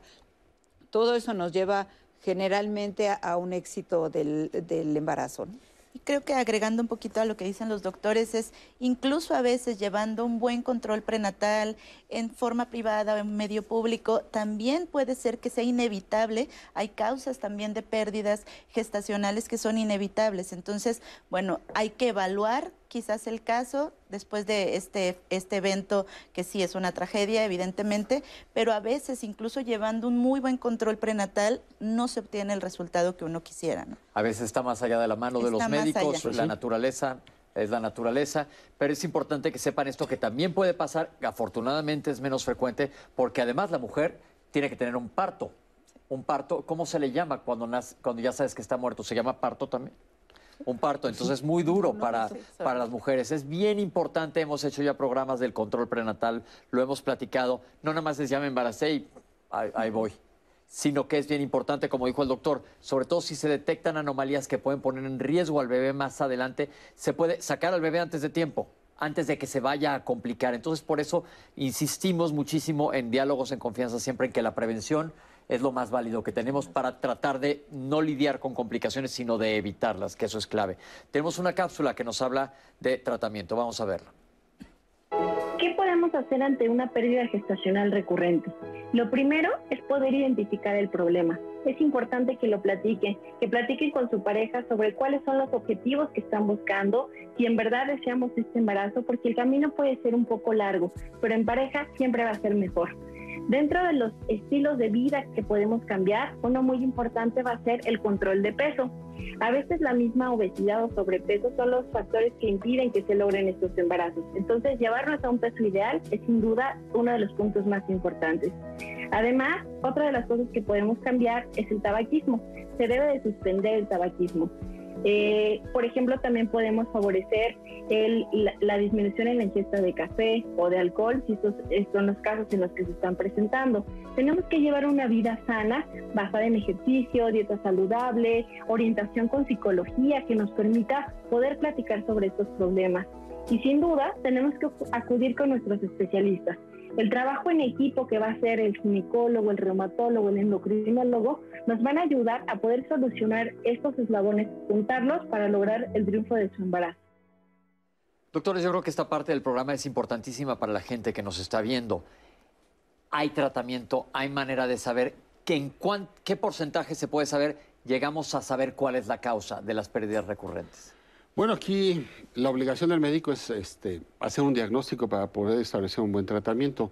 Nosotros en la clínica que nos dedicamos a reproducción tenemos que ser muy incisivos y hacerle al Sherlock Holmes o como Doctor House, pero de, de veras, ¿no? Aquí no vamos a comerciales ni lo editamos. Entonces hay que estudiarlos. Y nosotros hicimos un estudio de abortos, casi 2.500, con la doctora Mabel Cerrillo, que es nuestra genetista, y el 92% eran alteraciones de tipo cromosómico era un aborto, hicimos estudio cromosómico, ya vimos, muchas de las preguntas son en relación a esto. ¿Cuál es la causa? Bueno, es lo más común. Que entonces, pero aparte es bien importante que recalquemos que si esa es la causa, es, es, es un regalo envuelto en feo. La verdad, porque es una, tú no quieres traer al mundo un bebé que te vaya, que vaya a traer un problema, un problema cromosómico, sobre todo graves, porque sabemos que hay otros problemas cromosómicos con los que se puede vivir perfectamente bien. La maravilla de los niños con síndrome de Down, por ejemplo, los papás dicen que son ángeles todos los que tienen a un familiar, que tenemos un familiar con síndrome de Down, ángeles en la tierra, pero estos son alteraciones cromosómicas que pueden ser mucho más severas o incompatibles con la vida. Entonces, eso yo creo que es bien importante para darles una tranquilidad a la familia. Un aliciente. Un aliciente de decir, ¿sabes qué? Pasó esto sí o ha pasado, pero como dice el doctor, muchos son por causas porque tu bebé estaba mal y por suerte pasó, pasaste un trago muy amargo, pero a fin de cuentas, qué bueno que Sí, la naturaleza sabía y al final yo también les daría un consejo, no se sientan mal porque por los comentarios eh, que hemos visto que nos ha sorprendido cómo la gente dice, es que me siento mal, voy a ser, no sirvo como mujer, eh, me voy a poder embarazar, ya tuve un aborto voluntario y les queda el sentimiento de culpa. No, simplemente eh, no somos una especie fértil, ya lo dije en un principio. Nosotros no somos conejitos ni cuyos, este, entonces el producto debe ser muy bueno al final. Por eso hay tanta pérdida. Si parejas buscan el embarazo, el 20% lo logran en el primer mes, de 20 a 30 años. ¿Por qué? ¿Qué pasó, no? Pues porque tiene que ser un producto bueno. A veces la señora tiene un retraso de unos cuantos días y a lo mejor una fertilización, pero la naturaleza detectó el problema y se interrumpió. Y ni cuenta. Entonces, no se sientan mal, es mi mejor consejo. Segundo, ya con dos pérdidas vayan a, que los valore el médico y que hagan estudios. El varón también es el otro 50%, ¿no? El amor es cosa de dos. Entonces, no se olviden del varón que también puede tener problemas de hipotiroidismo, puede tener tabaquismo, obesidad, lo que decía Miriam varicocele. Algunos varones no se sientan mal porque están grandes también, podemos tener espermatosaurios, pero pues pueden ser fértiles, ¿no? Entonces, yo tuve gemelos a los 47 y también era un, temor, dices, bueno, ¿y qué pasó, no? No, fue espontáneo y están mis hijos, están perfectos. Este, ¿Qué edad tienen? 14 años acaban de cumplir. Entonces, sí, podemos tener, la ventaja de los hombres es que podemos estar asintomáticos y nosotros somos más fértiles que las mujeres, ¿sí? Un varón puede tener 60 años y tener un bebé, pero sí se asocia a alteraciones cromosómicas. La estrella de la película es la mujer, ¿sí? Pero el varón también hay que dejarlo por fuera, ¿no? Es importante hacer estudios. Hablemos ahora un poco de, personas que son, eh, que se les hace fertilizaciones in vitro, porque ahora, pues afortunadamente es una maravilla, hemos hecho ya programas de esto, que le ofrece oportunidades a parejas que no podían tener hijos, pero ya embarazados con todo esto los pierden. ¿Qué pasa?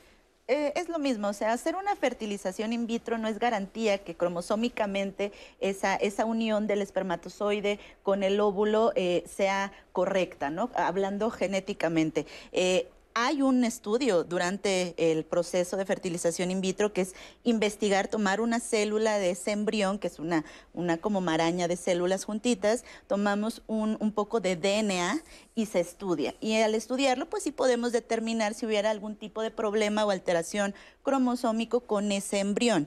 Eh, pero bueno, si no es en la generalidad, no se le hace a todos de rutina, porque bueno, no, no, está, no está indicado, ¿no? Pero, pero bueno, sí existe la manera de saber desde que estamos en, en, en, un proceso, un procedimiento de in vitro, si el embrión trae o no trae algún tipo de alteración cromosómica. Eh, de todas maneras, puede suceder que no sea esa la causa, o sea, nosotros podemos poner el embrión dentro del útero y que aún así haya pérdidas, ¿no? Teniendo también seguridad que el embrión esté genéticamente bien, puede haber pérdidas también. Volvemos a lo mismo que quizás comentábamos hace rato eh, en la pausa con los doctores un porcentaje muy alto o el mayor porcentaje de pérdidas recurrentes no tiene una causa o no se encuentra una causa eh, al 100%, ¿no? Que es una de las preguntas que comentaban, eh, que también es una pregunta que ha estado, ha estado sucediendo continuamente en, en las pacientes es por qué sucedió y muchas veces no hay esa respuesta. Eso es importante también que lo sepan. Entonces se quedan en lo que se comentó anteriormente, idiopático, que es que no sabemos la causa. Pero ahora mi pregunta es, en la gran mayoría de los casos se habló de problemas hormonales, se habló de problemas estructurales, arquitectónicos o anatómicos. ¿Hay solución? En algunos sí. En algunos sí, los que son endocrinos, sí. Por ejemplo, lo de la prolactina, lo de la tiroides, lo de la forma del útero, eh, si es que es algo factible de, operarse, por supuesto que puede resolverse. Eh, lo inmunológico depende, o sea, a lo mejor sí, un porcentaje alto se puede evitar que hagan trombos, eh, pero va a haber algunas otras cosas, que es un porcentaje menor, el que tengan algún tema cromosómico la pareja, ahí sí, pues no va a ser posible. De repente, ¿qué tal si aparentemente es una mujer normal, pero cuando se le hace un cariotipo, resulta que es una cariotipo es cuando se estudia la célula para ver cuál es su fórmula de sus cromosomas personales. Y ahí se puede saber si a lo mejor tiene algún material genético de más, es decir, tiene más cromosomas, una patita más de los cromosomas, o tiene una mezcla de, de fórmula, y eso no es fértil. O sea, puede ser una mujer completamente normal, como, como decían, bonita, este, delgadita y todo, y a la hora de la hora tiene algo que no, que cromosómicamente no es compatible con que se puede embarazar. Entonces son, son porcentaje menor. 5% de los casos, pero es probable que sea una de las causas de, abortos. Perfecto. Pero, también el varón, ¿eh? porque, por ejemplo, nosotros hemos tenido pacientes que llevan 10 o 12 abortos y el varón es el que tiene la alteración del cromosoma. Hay que recortar esa película de Gattaca, en los que así eres ese es finalmente un chip en el que te dicen a ver cómo está eres defectuoso para tal cosa y aquí aplica lo mismo no ahora hay mucha gente que ah, ahora quiere que, eso, que esos ya se divorciaron además ya pero te decían tú sí pasas y tú no pasas ahora eh, mencionabas en relación ahorita lo de, de la fertilización in vitro. El in vitro no tiene no aumenta las incidencias por ejemplo de abortos y los estudios que mencionaba la doctora nos ayudan para saber el embrión si es cromosómicamente normal, si es niño o es niña. Y, está indicado, pero en un porcentaje bajo de los casos.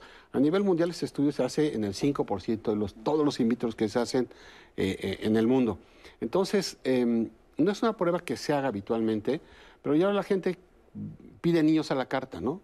Y te dice, yo quiero niña o quiero niño y que venga bien.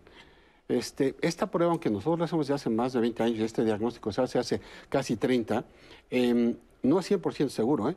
Puede eh, el, embrión reportarnos que es anormal y en realidad puede ser un embrión sano. ¿eh?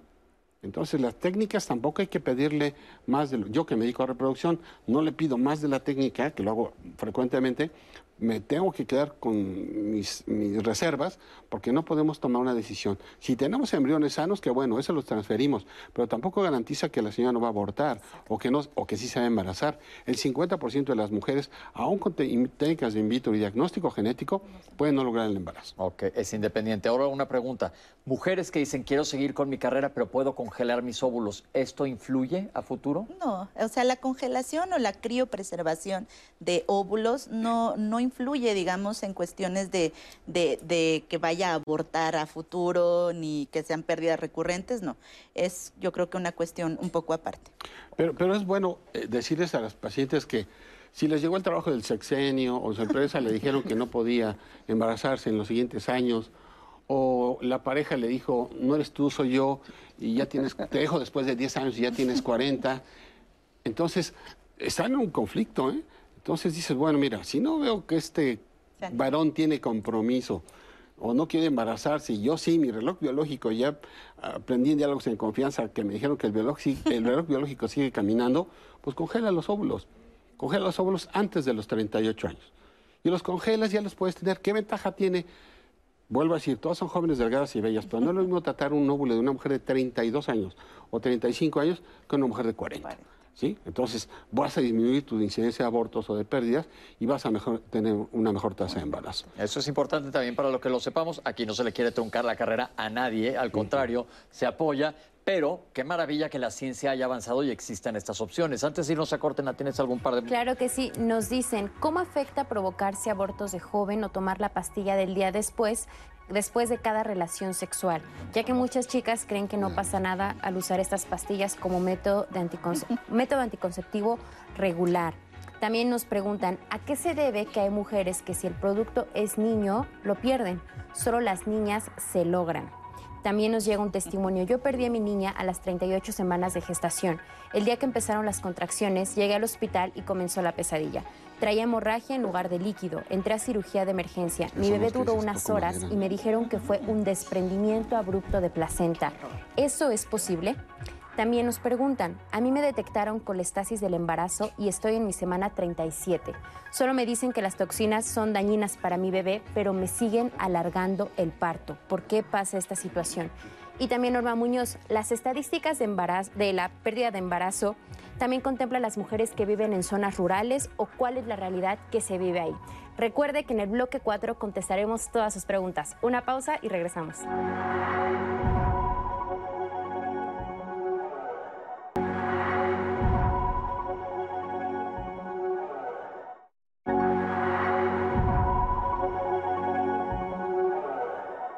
Tenemos un porcentaje que va del 4 al 16% de los embarazos que desafortunadamente van a, acabar en aborto. Y la principal causa puede ser alteraciones de tipo cromosómico, es lo más común, más del 80%. Pero hay muchas otras enfermedades que pueden incurrir en este, en este desafortunado evento. Depende también de la edad. O sea, la edad de la mujer es muy importante. 20 a 30 años es esta la estadística, 15%.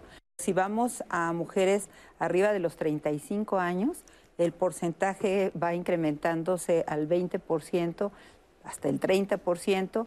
Después de los 40 años puede ser el 40%, después de los 45 años hasta el 80%. Es la clave porque tienen que ser objetivas en cuanto a sus proyectos. Yo a veces les digo, los proyectos económicos pueden esperar, pero la biología es la biología. ¿Qué edad podemos decir que es lo ideal de embarazarse? ¿Entre qué años y qué años? 25 y 35. Entre 25 y 35 años. Con el avance de la medicina, la difusión y todo, esto ha cambiado. Nos hemos educado más, nos hemos preparado más, hacemos más medicina preventiva. Generalmente las pérdidas eh, en su mayor porcentaje se dan en el primer trimestre por alteraciones cromosómicas o alguna cuestión ahí genética es cuando mayor eh, se da esta pérdida. ¿no? Y no es culpa de nadie, ni es que, no haya hecho o haya este, dejado de hacer eh, alguna situación.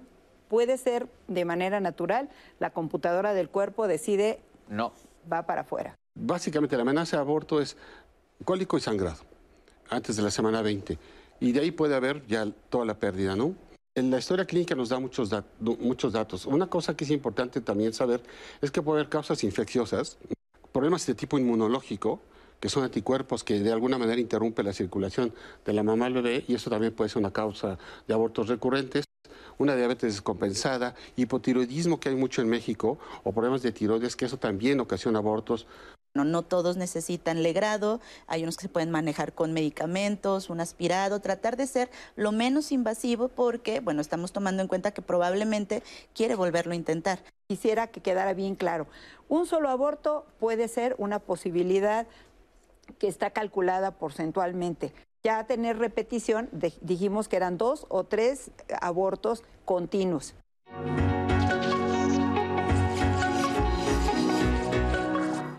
Cuando un hijo muere en etapa gestacional o al poco tiempo de haber nacido, normalmente es, un, es muy invalidado todos los sentimientos que emanan a raíz de esta pérdida.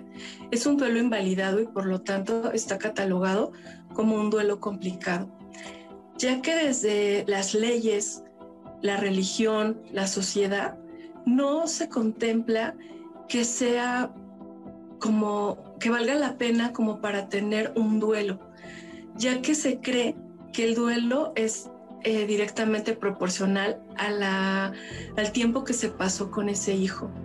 Y no se toma en cuenta el vínculo, las expectativas que había con ese, con ese bebé que se esperaba. Y la familia y la sociedad normalmente presionan para que haya otro embarazo inmediatamente. Y lo que sucede es que cuando no se elabora el duelo y se tiene un embarazo muy pronto, eh, la emoción eh, es, es, demasiada junto con las hormonas, la tristeza, el miedo, la culpa. Normalmente las mujeres pues estamos con, con muy presionadas para poder tener a estos hijos y dar una felicidad a, la familia, al esposo. Y, y, es mucha la frustración la que se experimenta al momento de no poder hacerlo. La manera en la cual podemos acompañar a estos padres, estas familias que han perdido hijos en estas etapas es validando y acompañando todos los sentimientos que ellos tengan sin cuestionar, sin usar palabras técnicas, ¿no? Desde la parte médica de es que solo era un feto, era una mórula, eh, no era nada, ¿no? Eh, sigue la vida, no pasa nada, pasa la hoja, y todas estas frases elaboradas que normalmente se usan mucho para intentar encontrar algo positivo a, esta, a este dolor.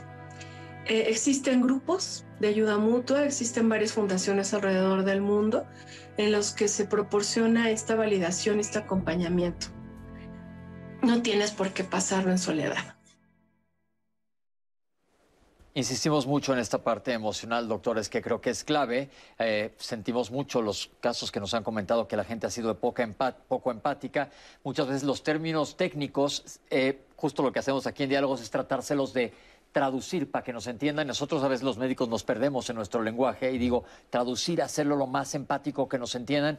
Y aquí en Diálogos siempre tendrán un apoyo y recibirán un abrazo de parte de todos nosotros. Y esto también va para la comunidad médica entendamos a nuestros pacientes, aunque no se vea, es una pérdida, aunque sea algo chiquitito, como dice doctora, no es lo mismo cuando está más adelantado el embarazo. Pero entonces tengámoslo en mente. No, por supuesto, y además eh, yo sí quisiera ser muy enfática en esto.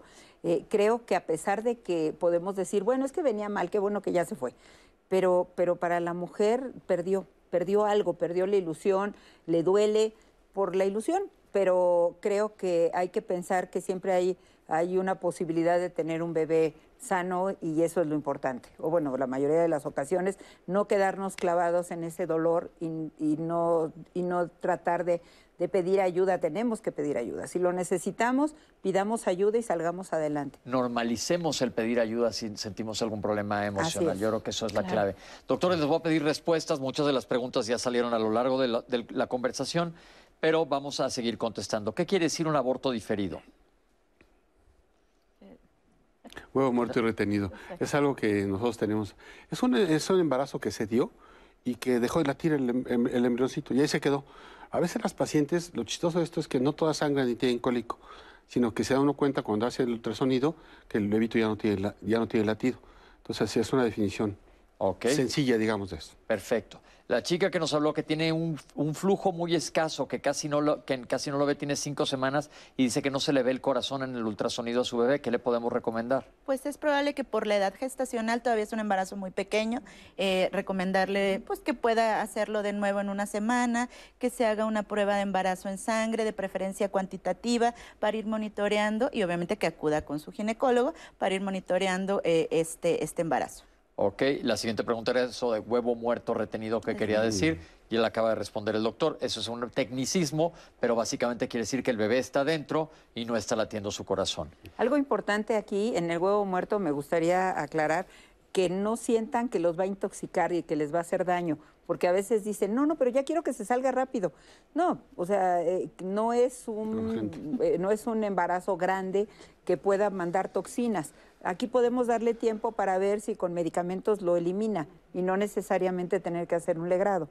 Si se necesita hacer el legrado, por supuesto hay que hacerlo, pero hay que darle oportunidad y verlo con, con cierta paciencia. Sí es triste, pero hay que ver lo mejor para el cuerpo de la mujer para que pueda volverse a embarazar. Perfecto. ¿Los anticonceptivos podrían llegar a causar estas pérdidas? No, bajo ninguna circunstancia. El anticonceptivo no tiene la culpa. No, hay que, si los necesitas usar, úsalos, pero no pienses que por usar anticonceptivos perdiste un bebé, no para nada. Ni porque tuviste un legrado anterior, ¿eh? aunque haya sido una interrupción anterior, no necesariamente esto quiere decir que vas a abortar por, por la culpa de que lo, lo interrumpí, no, no tiene nada que ver. Perfecto. ¿Qué quiere decir un embarazo molar? ¿Y por qué las difíciles me las dejan a mí? el embarazo molar es un embarazo que trae una alteración de tipo cromosómico y que se forma como un, racimo de uvas. No se forma un embrioncito. No se hace una persona, se hace como una, se hace como una, pelota, de, uvas. Y, y, el embarazo crece mucho, la hormona del embarazo sube muchísimo y desde que hacemos las mediciones nos llama la atención, que sale pero exorbitantemente alto. Entonces lo tenemos que sospechar y lo vemos en el, en el ultrasonido. Por ejemplo, eh, e, es una imagen muy, a nosotros ya muy característica y hacemos el diagnóstico y hay que interrumpir el embarazo. Ok. Tiene una fórmula cromosómica anormal, o sea, es un embarazo que no iba a ser normal bajo ninguna circunstancia. Es decir, no es una persona lo que se está formando. No, no, se forma una persona, se forma una cosa. hay, hay casos raros en los que puede formarse, como vivir dos, un embrión y un, embarazo molar. Pero ya son cosas finas, ¿no? Muy sofisticado. Más sofisticado. La traslocación balanceada ya nos lo contestó la doctora. Traslocación se habla de cromosomas, es una alteración cromosómica. Yo tuve abortos inducidos por pastillas en el pasado. ¿Podré embarazarme en el futuro?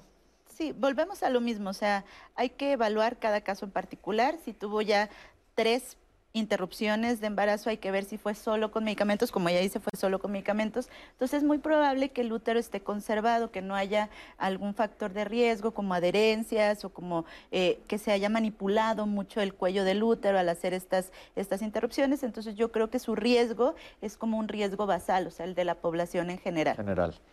Una mujer de 37 años nos habló y nos dijo que tuvo un aborto espontáneo a las 10 semanas, que fue un shock muy fuerte para ella y no tuvo sangrado, pero tuvo un dolor muy intenso.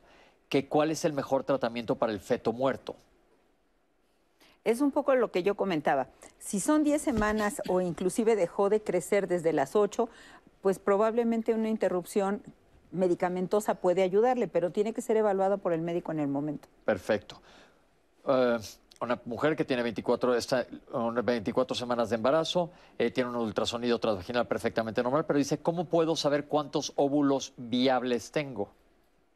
Pero ya está embarazada, ¿no? Sí, ya está embarazada, pero pues nos preguntó igual. ¿Cuál, es la urgencia? Pero si está, no sé qué edad tenga, pero es un tema diferente, ¿no? Ya está embarazada. Óvulos viables se hace para una gente que, que está buscando el embarazo y ver cuántos folículos tiene en cada ovario, pero es un tema distinto. Ok. Tengo endometriosis, tuve una pérdida a las 10 semanas, me estudiaron, tengo un quiste y problemas en el corazón que no me dejan manejar ese quiste. No sabemos qué problema tenga que, cardíaco que no pueda operarse o quitarse el quiste. No nos dice tampoco dónde está el quiste. Que tiene el sueño de embarazarse. La recomendación es que vaya con alguno de los especialistas y vea, y sobre todo mm. hablar con el cardiólogo, porque a menos que haya una condición cardiológica que le esté impidiendo embarazarse, pero eso pues no sabemos el detalle. Yo creo que sería bueno que los viera alguno. Sí. Ok. ¿Por qué deja de latir el corazón de un bebé súbitamente?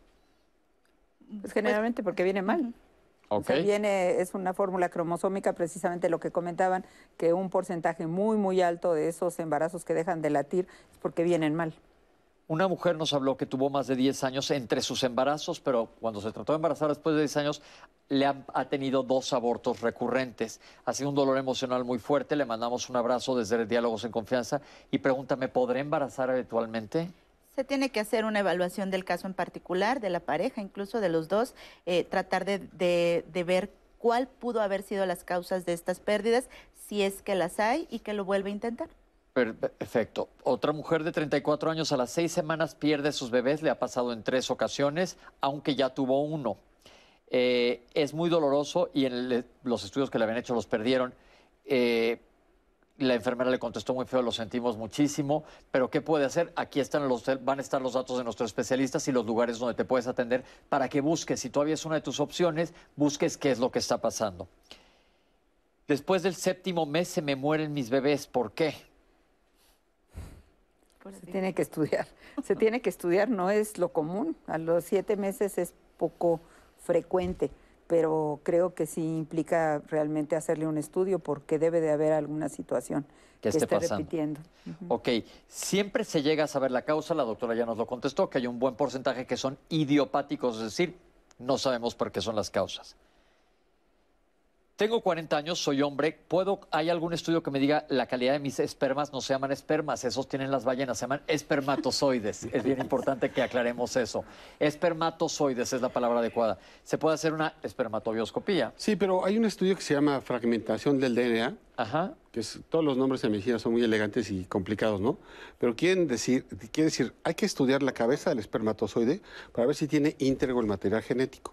Y es un estudio que se hace desde hace muchos años Em, si el varón fuma, es sedentario, es obeso, está muy estresado, es diabético, tiene mucha abstinencia, la fragmentación del DNA aumenta. Y esto quiere decir que ¿Mucha todos abstinencia sexual? Sí, por ejemplo.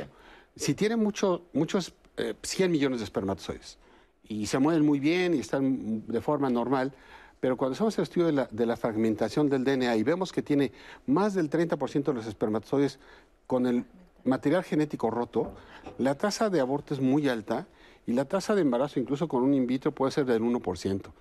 Este, entonces es un estudio súper sencillo. Esa es una tinción en la que vemos si están las cabecitas completas o no.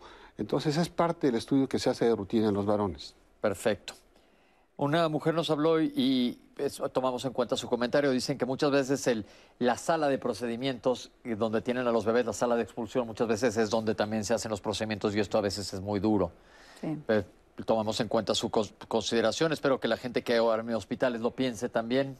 Pero bueno, eh, varias preguntas. Que si los abortos voluntarios influyen. No. ¿Ok? Bueno, si lleva mucho, sí. Bueno, lleva cinco, seis, siete. O sea, es que, digo, la, sexualidad, la sexualidad es muy bonita, ¿no? Pero hay que ser responsables. También si una gente usa la píldora del día siguiente como pastillitas. Eso pues también hubo otra pregunta que decía, yo uso todo el tiempo la píldora del día pues siguiente. No es la manera ideal de tratarse. O sea, al final va a tener cambios hormonales, etcétera. Pero, por ejemplo, la doctora decía, no es lo mismo tener el aborto en forma espontánea con medicamentos a ir a hacerse legrados. Entonces, el hacerse legrados aumenta el riesgo de que haya adherencias en el útero y que entonces sí pueda quedar infértil. Ok. Entre más legrados, más riesgo de, de tener problemas. o de infertilidad. Perfecto. Después de un aborto, ¿es normal sangrar y tener mucho dolor por tres semanas? Pues se tiene que revisar, a ver qué pasó. A lo mejor quedó material del aborto en la cavidad endometrial, o sea, dentro del útero, y hay que sacarlo. Perfecto. Me tuvieron que hacer un cerclaje en dos de mis embarazos. ¿Qué quiere decir esto? Es eh, esa, por ejemplo, esa causa no, la, no la tocamos, que es una insuficiencia ismico-cervical, así se conoce. Exacto, así se conoce, pero es cuando el cuello del útero no tiene la capacidad o la fortaleza suficiente para aguantar un embarazo. ¿Y qué sucede en esos casos? Se abre prematuramente, salen las membranas y se pierde un embarazo. Esa es una causa también anatómica o funcional de pérdidas gestacionales recurrentes. Entonces, una de las maneras, eh, o una de la, la, mejor manera, digamos, para evitar esto, si se detecta a tiempo, es hacer un cerclaje. El cerclaje es como un amarre del cuello del útero que eh, se hace en edades tempranas. Entre más temprano se detecte, es mucho mejor el pronóstico. Se amarra, vamos a decirlo en términos simples, y así se queda durante el resto del embarazo. Se retira esa sutura o ese amarre ya cuando estamos preparándonos para el nacimiento del bebé. ¿ok? Es decir, está insuficiente el agujerito por donde va a salir la matriz, en vez de estar cerrado, está abierto y se sale el contenido. Eh, yo tengo la prolactina muy alta y soy muy irregular en mis ciclos. ¿Tengo un riesgo alto de no poderme embarazar? Pues yo aquí, primero que nada, ve a ver por qué tienes la, la prolactina alta, porque no va a ser riesgo de otra cosa, ¿no? Yo creo que es importante siempre averiguar cuál es el motivo. Doctores, ¿qué le decimos? Sí, puede tener problemas de tiroides, que es lo más común. Cuando la prolactina está arriba de 100, por ejemplo, ya puede haber un tumor en, la hipófisis, que es la glandulita que está aquí en el cerebro. Este, pero se trata médicamente, le baja la prolactina y ya tiene ciclos regulares, ovula bien, la calidad del óvulo es mejor y puede disminuir su riesgo de una pérdida. Perfecto. Los quistes son peligrosos, no nos dijeron quistes dónde, pero me imagino que se han de referir ovarios, que es donde más comúnmente Sí. se encuentran quistes. Pues depende qué tipo de quiste, no, no podemos generalizar, pero algo muy importante es que pacientes que tienen ovario poliquístico sí se tiene que controlar porque tienen la insulina alta y al tener la insulina alta tienen más riesgos de aborto. Entonces, la paciente tiene que evaluarse y tiene que, que estar bien manejada antes de tomar la decisión de un embarazo. Ya tuvimos ese programa, ¿se acuerda, doctor? Aquí lo, lo pueden buscar en YouTube. Eh, ese programa ya está para que lo revisen. Eh, ¿Por qué nada más se pierden, y está curiosa esta pregunta, si son productos, si son bebés masculinos y no femeninos? No, eso no es, no, No. es una regla. No hay, ¿sí? no hay un patrón, digamos, de pérdida que sea por sexo, vamos a ponerlo. Mm.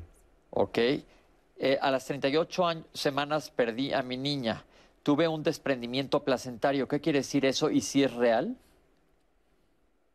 Pues sí, sí es real. ¿Qué quiere decir, El doctora? desprendimiento placentario, la placenta es la que nutre al bebé, el cordón está unido eh, a la placenta que, la- que va a nutrir y por el otro lado al bebé. Entonces, si de repente por alguna situación que puede haber sido que se le haya subido mucho la presión, entonces a lo mejor se subió mucho la presión, eh, tuvo una preeclampsia, eh, al subirse la presión empieza a romper vasos sanguíneos y puede desprender la placenta. Al desprender la placenta ya no hay cómo le llegue circulación ni oxígeno al bebé y tiene el riesgo de muerte. Y tiene el riesgo de muerte de la mamá No, también. Afortunadamente ella quedó viva, pero son de esas causas que bien decía la doctora Heidi, que de repente, pues a pesar de que todo estaba perfecto, puede haber algo urgencia. súbito como una preeclampsia y pasan estas desgracias. Perfecto. Tengo colestasis del embarazo en la semana 37 y no me hacen cesárea. ¿Qué hago? Primero, ¿qué es colestasis del embarazo desde el punto de vista de gastro? Es que se te suban las bilirrubinas, como dice la canción. Sí. Este, ¿Qué hace?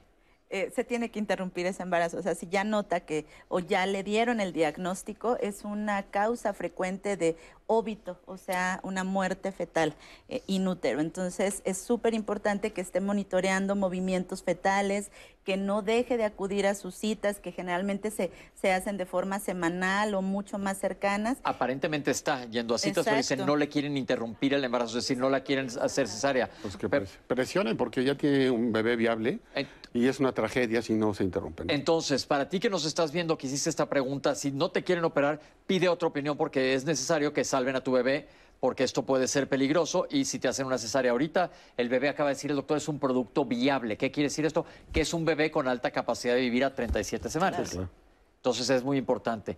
Eh, básicamente ya Si la terminamos. fecha del embarazo es, es cierta, porque sí. ahí tal vez la razón por la cual No le, no le han interrumpido es porque a lo mejor dudan de la fecha y a lo mejor piensan que es, más, que es más pequeño o no ven datos de madurez y quieren esperar a que el bebé esté más maduro para sacarlo. Esa parte, Ah, ok. sinceramente, creo que sería Pues sí. muy irresponsable decir, ya, que lo saquen ahorita. No sabemos, creemos que sí, que hay que sacarlo. Si tiene las 37 semanas, si tiene datos de madurez, pero ¿qué tal si tiene menos? Yo eso le cuestionaría al médico. Doctor, ¿por qué no lo quieren sacar? ¿Es más chiquito o qué pasa? Ok, muy importante. Gracias, doctora, por aclarar, sí, antes de que nos fuéramos con eso. Entonces, sí, pregúntale a tu doctor, doctor, que escuché que me lo tendrías que sacar, ¿por qué no? Te va a contestar, a lo mejor todavía no está listo tu bebé para sacarse. Quieren que madure un poquito más para que nazca bien. Se nos acabó el programa. Nat, mil gracias. Invitados, muchísimas gracias. Creo que fue un programa con mucha gracias. información porque rompamos el tabú de, ah, pues perdió unos bebés. Ya dijimos, a veces es necesario estudiar no solo a la mujer y al hombre, la parte emocional, no la desechemos, no la echemos abajo del tapete, es bien importante, seamos empáticos porque cualquiera de nosotros podemos estar en una situación así en algún momento o en cualquier situación de salud, todos somos humanos, hay que extenderles la mano y explicarles, esperemos que les, les haya quedado perfectamente claro. Y gracias por acompañarnos aquí en Diálogos en Confianza, nos vemos la próxima semana al punto de las nueve y media de la mañana, mil gracias.